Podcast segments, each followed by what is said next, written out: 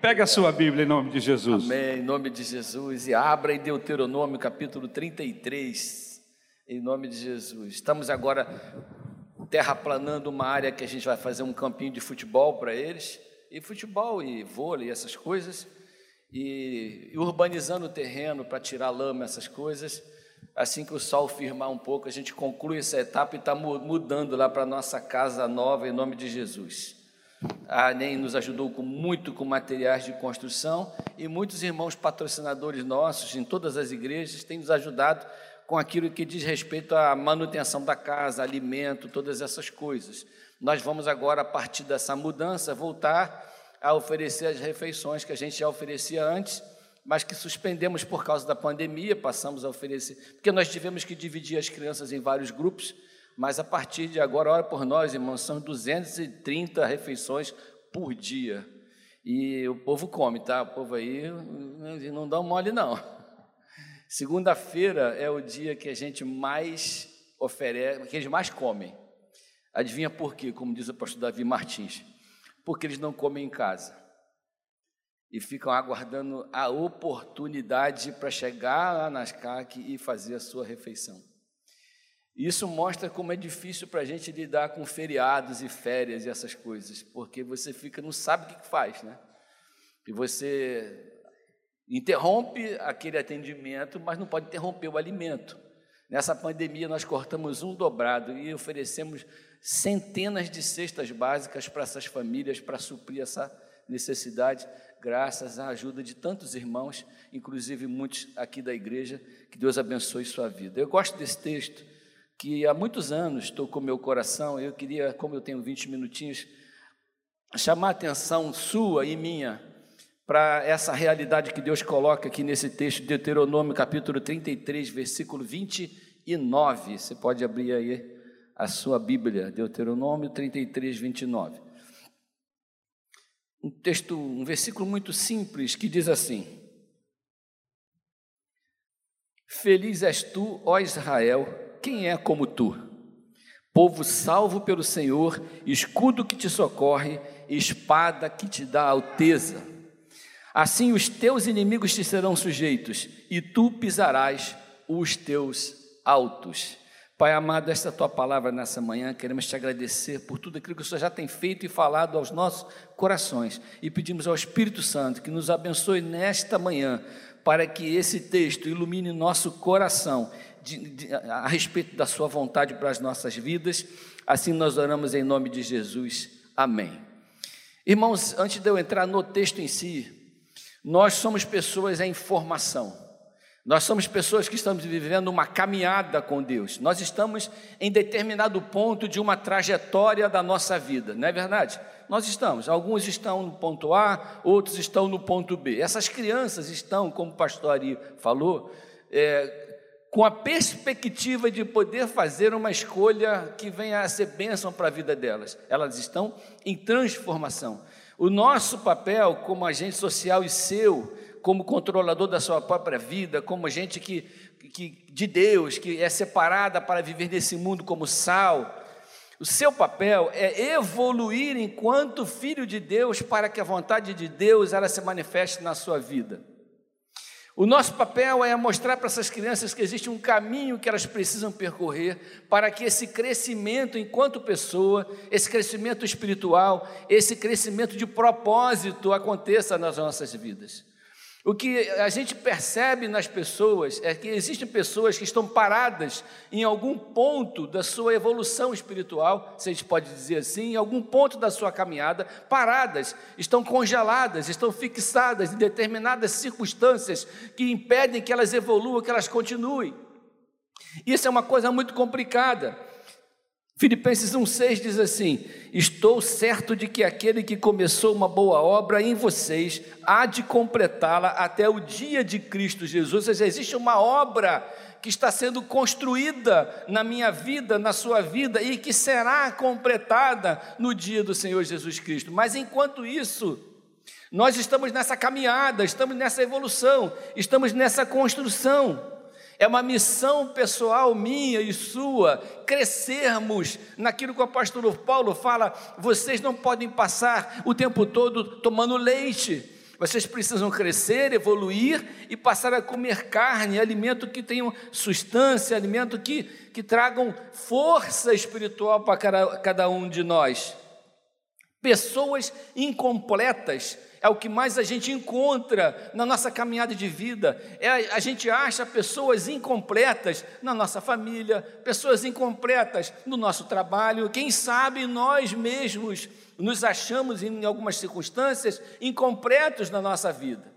Eu me lembro que durante 20 anos da minha vida, eu paralisei a minha construção espiritual porque não quis aceitar os desafios que Deus colocou para mim, que Deus colocou na minha vida, propósitos de Deus para o meu coração, sonhos que Ele tinha para a minha vida, que eu acredito que tenha para a sua. Mas eu disse não a esses sonhos, porque nós não queremos muitas vezes nos comprometer com os sonhos de Deus, porque os sonhos de Deus dão trabalho. Os sonhos de Deus exigem entrega, os sonhos de Deus exigem disciplina, os sonhos de Deus exigem que eu, eu entenda que a prioridade da minha vida não é alimentar o meu estômago, mas é crescer dentro do propósito de Deus para a minha vida. Vocês concordam comigo, irmãos? O confessionário está aberto. Quem aqui tem um sonho que está escondido numa gaveta aí e gostaria que Deus abençoasse para você evoluir? Algumas pessoas confessaram que tem, outros também têm, mas não disseram. Mas a gente está crescendo, a gente está evoluindo, a gente não quer ficar parado, a vida anda, e esse contexto que a gente está vivendo exige pessoas que não se deixem paralisar pelas dificuldades da vida, pelas circunstâncias da vida. Nesse texto, Moisés está fazendo uma despedida ele está no seu último discurso na frente do seu povo, que ele liderou durante tantos anos, e ele está se despedindo desse povo, e ele espera enxergar nesse povo o resultado do seu trabalho, como sendo um povo que evoluiu como sendo um povo que cresceu, assim como nós olhamos para os nossos filhos em determinada altura da vida e esperamos ver nesses filhos gente que cresceu dentro daquilo que nós ensinamos, dentro daquilo que nós esperávamos, não é isso, pastor Rodrigo? A gente olha para os nossos filhos e a gente fica às vezes até frustrados. Meus filhos estão parados, eles não entenderam o que eu quis ensinar. Então existe um processo, irmãos, que é um processo de construção. Moisés está olhando para o seu povo, ele, está, ele, ele iria morrer depois desse texto, ia passar o comando do povo para Josué, que é um guerreiro, não é um líder, não é um, um profeta, o Josué é um guerreiro, porque o povo neste momento estava precisando de um líder guerreiro, eles estavam para enfrentar uma série de batalhas. E esse povo saiu numa caminhada de construção de mentalidade. É sobre isso que eu queria falar com os irmãos nessa manhã. Uma construção de mentalidade que partiu do ponto de vista que eles eram, eram escravos no Egito. Então, Levi, é, é, é, Êxodo, Levítico, você vê um povo escravo, um povo com mentalidade de escravo. O povo com mentalidade de escravo é um povo que sente saudade de cebola é um povo que sente saudade do pecado, é um povo que não vê futuro com Deus, mas enxerga mais o seu passado com o mundo do que o futuro com o propósito de Deus. É fácil identificar a nossa mentalidade. O que é que, o que, é que enche o seu coração? O que é que enche a sua mente? O que está para frente com Deus ou aquilo que você não fez, ou aquilo que você deixou de fazer, ou aquilo que você tem saudade de fazer? São mentalidades mentalidades de escravos, mentalidade de gente que não consegue olhar para frente sem se lembrar das coisas ruins do passado que ainda enchem o seu coração. Gente que gosta do pecado, esse tipo de gente ainda não é povo preparado para herdar a vida eterna, não é povo preparado para herdar a terra prometida. Então Deus precisava trabalhar mais com esse povo. Durante o livro de Números, Deus começa a caminhar com aquele povo no deserto, aquele povo começa a viver experiências com Deus, e aquele povo deixa um pouco o Egito para trás, mas se tornam nômades, desenvolve uma mentalidade de nômade o que é um nômade? Uma pessoa que não tem residência fixa, uma pessoa que não tem pertencimento, uma pessoa que não faz parte de nada, uma pessoa que não se envolve de nada, porque ele acha que amanhã ele não vai estar aqui, amanhã ele vai estar lá. Que hoje eu estou aqui, mas o meu lugar não é esse, é ali, porque eu não posso firmar um propósito aqui, porque eu não quero, não sei se eu, as minhas raízes podem, podem ser fincadas aqui. Um povo nômade é um povo com quem Deus não pode contar, porque ele não estabelece raízes em lugar algum. O povo nômade só se preocupa com o maná de hoje. Um povo nômade só se preocupa com a sua necessidade de hoje. Ele não tem planos, ele não tem projetos, ele não se preocupa com o futuro, ele não pensa na eternidade. Eu escutei do pastor Ari há mais de 15 anos atrás uma mensagem dele que ele dizia assim: nada que a gente faz aqui na terra hoje tem qualquer sentido se não tiver conectado com a eternidade. Não é isso, pastor? Eu aprendi isso, eu nunca esqueci. Era uma mensagem de fita cassete que o senhor gravava naquela época, muitos anos. Não tem nada que a gente faça aqui que, se não, se, tiver, se não tiver conectado com a eternidade, irmão, não tem sentido. É coisa de nômade, é coisa que vai ser consumida, é coisa que vai ser vivida, é coisa que vai ser gasta, mas que não vai gerar vida, que não vai gerar propósito, que Deus não vai poder usar. Deus está trabalhando com esse povo. Essas crianças estão nesse processo, mas eu e você também estamos nesse processo. Não são só eles. Nós todos podemos estar olhando para eles e pensando: eles não têm comida, eles não têm conforto. A gente tem comida, a gente tem conforto. Mas em que ponto da caminhada com Deus você está paralisado?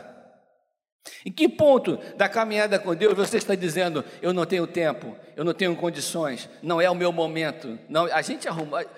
Disse alguém que uma Benjamin Franklin que disse isso. Eu não conheço ninguém bom em arranjar desculpas, que também seja bom em qualquer outra coisa. Quem concorda com ele? O cara que é bom em arrumar desculpa, meu amigo, ele não é bom em mais nada. Nós temos essa, esse propósito, essa, essa, esse grande desafio. Nesse momento aqui, que Moisés está falando com o seu povo, ele olha para um povo com mentalidade de guerreiro. E o que, que é um povo com mentalidade de guerreiro? O que, que é um guerreiro? Você imagina um guerreiro numa batalha medieval. O que, que é um guerreiro? É um cara que avança com uma espada e uma lança de encontro a 500 mil que vem de lá. Irmão, a gente não atravessa a rua de noite no escuro. Os caras botavam a faca no dente, pastor.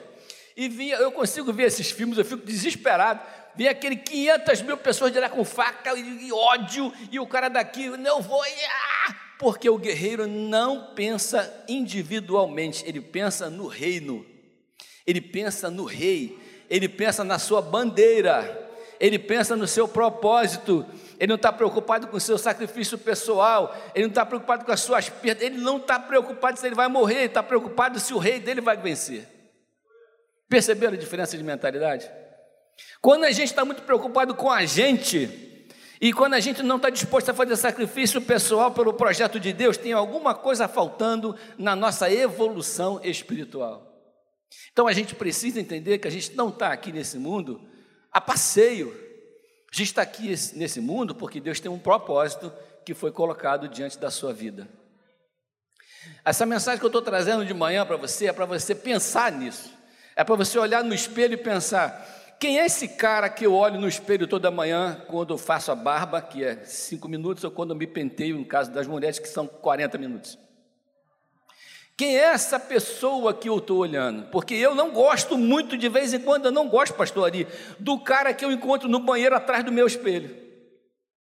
E eu estou acostumado a discutir com ele algumas vezes. E estou acostumado a cobrar, eu pareço um maluco no banheiro. Minha esposa nem entra mais no banheiro quando eu estou falando sozinho porque ela sabe que eu estou brigando com um certo cara que está lá, atrás do espelho, e que está fazendo coisas que eu não estou concordando, e que está pensando coisas que eu não concordo. Eu falo, você precisa mudar, miserável.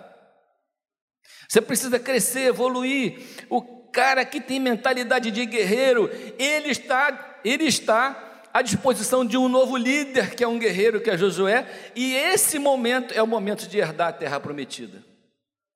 Irmãos, a gente tem uma responsabilidade muito séria com as promessas de Deus para a nossa vida. A responsabilidade de estar disponível e preparado para aquilo que Deus quer que a gente faça. Por que, que todo mundo morreu no deserto? Porque não estavam preparados para herdar terra nenhuma. Porque não estavam preparados para passar para, por, por, por, por rio nenhum, por fronteira nenhuma. Mas Moisés, que eu quero terminar na hora certinha, Moisés está olhando para esse povo e ele vê algumas características do povo de Deus que ele considera como sendo marcas do povo de Deus, marcas de gente que foi transformada no processo da vida, marca de gente que foi transformada na caminhada da vida e que ele agora olha e fala assim: parabéns, vocês estão prontos vocês estão preparados para aquilo que Deus encaminhou vocês durante toda a história da sua vida. A pastora Isabel fez uma oração aqui muito significativa. Ela falou sobre as nossas memórias, sobre as nossas lembranças, sobre nós olharmos para o nosso passado e nos alegrarmos, não foi, pastora? Por, por aquilo que nós vivemos a primeira característica que ele acha no povo de Deus é essa aqui, ó. Feliz és tu, ó Israel, quem é como tu, um povo feliz. O povo de Deus é um povo feliz por causa das experiências que viveu com Deus, por causa das vitórias que teve por Deus, com Deus, porque traz na memória aquilo que lhe dá esperança, porque não tem medo de batalhas, porque confia no seu Deus. É um povo feliz porque tem experiências de comunhão com Deus. Você é feliz. Confessionário está aberto aqui. Você é feliz. Quem é, está mais ou menos assim, faz assim, assim. Nós somos um povo feliz. É, irmãos, dá um glória a Deus então, bem feliz aí. Aleluia. Porque a felicidade não é uma coisa circunstancial, não pode ser. Tem que ser existencial. Eu tenho que ser feliz apesar das dificuldades. Eu tenho que ser uma pessoa de alma feliz de essência feliz. As pessoas têm que olhar para mim e têm que desejar ser como eu. O teu vizinho tem que olhar para você e desejar ser igual a você. A sua família tem que ser uma referência na vida do seu condomínio. Porque você é um cara feliz.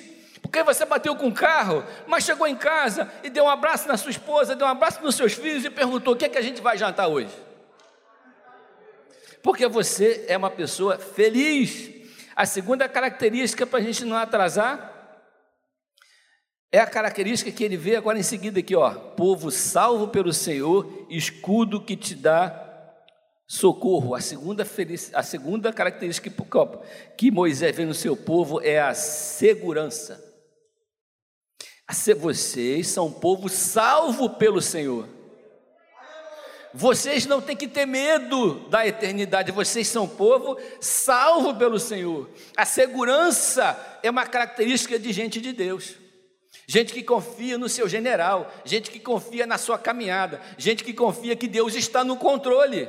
Porque quando a gente não acredita que Deus está no controle, a gente entra numa numa espiral descendente de, de, falta de confiança e a gente fica enfermo, enfermo da alma, enfermo espiritualmente, enfermo na vida. Nós somos gente insegura, gente que agora está feliz, amanhã está triste, gente está desesperada, amanhã quer se matar, depois da manhã ele quer ser o rei do mundo, no outro dia ele não sabe. Gente insegura. Gente que não tem segurança em quem tem o controle da sua vida, gente que está sem pastor, ovelhas que não têm pastor, gente que ainda não está pronta, então a característica do Evangelho é preparar eu e você para que nós possamos crescer evolutivamente na nossa mentalidade cristã. Estão entendendo, irmãos, isso? Em nome de Jesus, mentalidade. A última característica que Moisés vê no seu povo e que dá a ele aquela certeza assim: eu posso morrer porque o povo está pronto, é uma igreja, um povo triunfante. Olha o que ele diz aqui: Assim os teus inimigos te serão sujeitos e tu pisarás os teus altos. Não tem como o inimigo vencer a sua vida, porque você e eu, nós somos um povo triunfante. A questão aqui é: tu pisarás os seus altos. A pergunta é: quais são os altos que estão construídos na sua vida que você ainda não pisou? Que eu e você estamos deixando aquele, aquele altar ali fumegando, aquela coisa que a gente precisa derrubar, que a gente precisa destruir, que a gente precisa pisar, mas a gente não pisa. O povo de Deus vencedor, o povo de Deus feliz, o povo de Deus triunfante é um povo que não deixa altar nenhum se estabelecer na sua vida, altar, como foi falado aqui, de fogo estranho, altar que não agrada a Deus. É gente que tem coragem de dizer não, é gente tem coragem de chutar o balde, é gente tem coragem de dizer: Eu sou do Senhor eu pago o preço por aquilo que Deus fez por mim. Eu sou uma pessoa separada por Deus. Eu estou preparado para atravessar o Jordão e herdar a terra prometida. Repare que ele está olhando para o seu povo e ele está vendo o trabalho que ele teve com esse povo durante 40 anos. O apóstolo Paulo, quando ele estava pastoreando a igreja de Éfeso, ele se despediu daqueles líderes que ele preparou e reuniu todo o povo no porto de Mileto e disse o seguinte para os líderes da igreja: Agora sei, Atos 20, versículo 25, agora sei que nenhum de vocês, entre os quais passei pregando o reino, verá novamente a minha face. Veja que ele está fazendo o mesmo discurso de Moisés. Nenhum de vocês vai ver novamente a minha face. Portanto, eu lhes declaro hoje que estou inocente do sangue de todos vocês, pois não deixarei de proclamar-lhes toda a verdade de Deus. Cuidem de vocês mesmos e de todo o rebanho sobre o qual o Espírito Santo os colocou como bispos para pastorearem a igreja de Deus, que ele comprou com o seu próprio sangue. Agora eu os entrego a Deus e à palavra da sua graça, que pode edificá-los e dar-lhes herança entre todos os que são santificados. Ele está falando, vocês estão preparados para pastorear, para cuidar, vocês são responsáveis por aquilo que vocês aprenderam. Vocês são responsáveis por aquilo que vocês já conquistaram. Vocês são responsáveis por aquilo que Deus colocou no seu coração. Nós somos responsáveis. Existe uma responsabilidade colocada sobre nós. A minha responsabilidade diante de Deus é me encontrar preparado para o que quer que Ele queira que eu faça. A sua também. E a sua também. Só que às vezes a gente se esconde atrás de uma mentalidade qualquer. A gente se esconde atrás de um processo qualquer. Talvez essa mensagem nem seja uma mensagem de glória a Deus, mas vai ser uma mensagem de ai meu Deus. Para que eu e você, a gente, quando olha essas realidades, a gente não se esconda atrás delas. Estou ajudando uma criança a comer. Mas e a gente, irmãos? A gente está evoluindo, a gente está crescendo, gente está desenvolvendo. Como é que está a nossa. Onde está nessa escala a sua vida. É para você responder, não, é para você pensar e orar. Senhor, eu estou parado no tempo. Senhor, ainda sou escravo. Ainda tenho uma saudade daquelas cebolas do pecado. Senhor, eu sou nômade, só me preocupo com a minha vida, estou nem aí para o reino de Deus. Eu sou um nômade. Senhor, eu sou um guerreiro, estou preparado. Se o Senhor me chamar, pode contar comigo. Se o senhor precisar de mim, pode contar comigo. Se o senhor precisar que eu segure uma bandeira, pode contar comigo. Eu não tenho medo de vestir a camisa, eu não tenho medo de dizer de quem eu sou. Eu sou, faço parte de um povo triunfante. Eu estou aqui no último versículo de Deuteronômio 33. Eu estou aqui. Então, irmãos, que Deus abençoe a sua vida. Que o Senhor Jesus desperte em você o potencial que você já tem e que a sua comunidade aqui precisa, que os seus pastores precisam, aquilo que você tem, que Deus já te deu, que você pode precisar falar, eu preciso desenvolver as ferramentas e o potencial que Deus botou no meu coração. Que Deus abençoe sua vida em nome de Jesus. Meio-dia em ponto. Fique de pé comigo em nome de Jesus. Vou passar a palavra para o nosso querido pastor Ari, meu mestre. Amém. Graças a Deus. Deus abençoe, pastor. Aleluia. Irmãos, quando eu crescer, eu vou ser igual a ele. Começar a pregar 20 minutos, nós vamos uma mensagem poderosa dessa e terminar meio-dia é para aprender. Aleluia.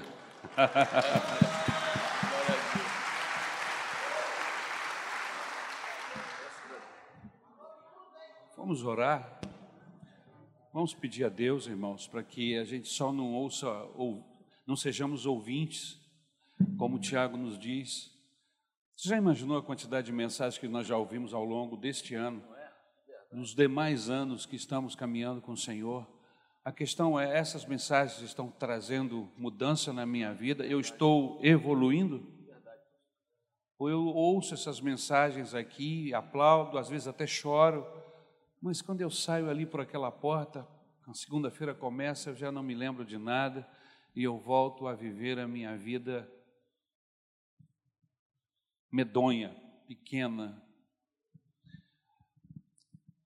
Vamos pedir ao Senhor, irmãos, andar com Deus é crescer. Pastor, fica aqui. É estar em crescimento. A Bíblia diz que o justo é como a luz da aurora, que começa com uma glória e termina com outra. Vai sempre crescendo. É como o sol. O pastor falou isto aqui. A questão da, da evolução, desse processo de crescimento. Amém? Quando estamos diante dos nossos problemas, quando somos pressionados pelas dificuldades, a nossa reação acaba sempre sendo a mesma de antes, pastor.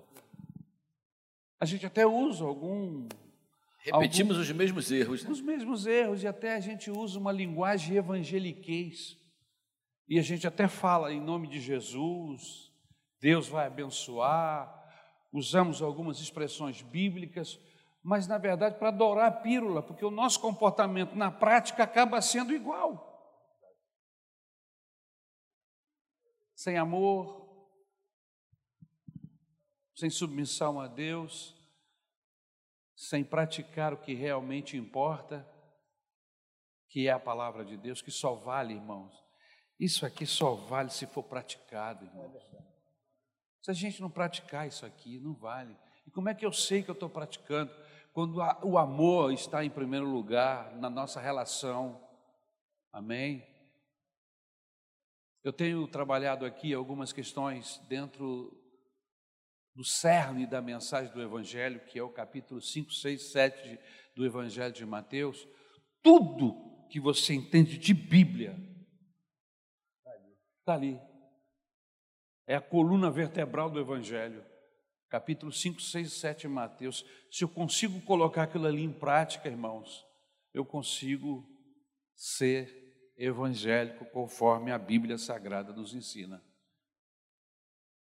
Vamos pedir a Deus, pastor, ore por nós, para que essa evolução que o senhor falou aqui, que esse processo de, de crescimento, e quando isso acontece, nós percebemos, porque é pelos frutos que se conhece uma árvore, não é pela propaganda que se faz, é, é o fruto da árvore, é a maneira como você vive, como você lida com a vida, lida com, com as demais pessoas que estão ao seu redor. É dessa forma. Quando nos compadecemos, quando a mola que nos impulsiona não são as nossas vontades ou as nossas razões, mas as vontades e as razões do Evangelho. Olhe por nós, pastor, em nome de Jesus. Há alguém aqui esta manhã que gostaria de entregar sua vida para Deus? Pastor, eu quero ser abençoado, eu quero a bênção da salvação, eu quero essa bênção que a igreja está pregando aí. Você gostaria de ser abençoado esta manhã? Nós vamos orar por você, a bênção da salvação em Cristo Jesus. Tem alguém que gostaria esta manhã Levante a sua mão assim, nós vamos orar por você. Há alguém, há alguém, há alguém que gostaria de entregar sua vida para o Senhor esta manhã. Levante a sua mão assim, junto com a minha. Ore conosco, pastor. Pai amado, nós queremos te agradecer, porque o Senhor sempre nos desafia a melhorarmos. Obrigado, Senhor, porque a tua palavra sempre nos confronta. E todos nós, de alguma forma, em algum momento da nossa vida, precisamos olhar para nós mesmos e percebermos, Senhor, que a tua vontade pode não estar sendo completamente feita na nossa vida por nossa culpa, por nossa própria paralisia, por nosso próprio medo, por nossa própria dificuldade de assumirmos compromissos contigo, nossa própria dificuldade de priorizarmos o Evangelho, como o pastor acabou de falar, de colocarmos como prioridade sermos peças importantes na tua mão, na tua vontade, debaixo do teu amor, espalharmos aquilo que recebemos, Senhor, e não em, sejamos ovelhas gordas que só são abençoadas, mas que não distribuem bênção. Mas acima de tudo, nos ajuda, Senhor, a amadurecer na fé, a termos consciência da, da, do nosso chamado, a termos consciência do nosso propósito, a termos consciência de que a expectativa do Senhor sobre nossa vida é muito maior daquela que nós estamos dispostos a entregar, e que o Senhor possa levantar aqui nesse lugar homens e mulheres dispostos a crescer, dispostos a evoluir, dispostos, Senhor, a se tornar gente usada por Ti e que o Teu propósito não fique engavetado na nossa gaveta, mas que seja exposto ao mundo, que venha iluminar pessoas, que venha abençoar nossa própria vida, a vida da nossa família, a vida da nossa comunidade de fé. Pai, em nome de Jesus, muito obrigado e que a Tua bênção esteja sobre nossa vida nessa manhã. Nós oramos em nome de Jesus. Amém e amém.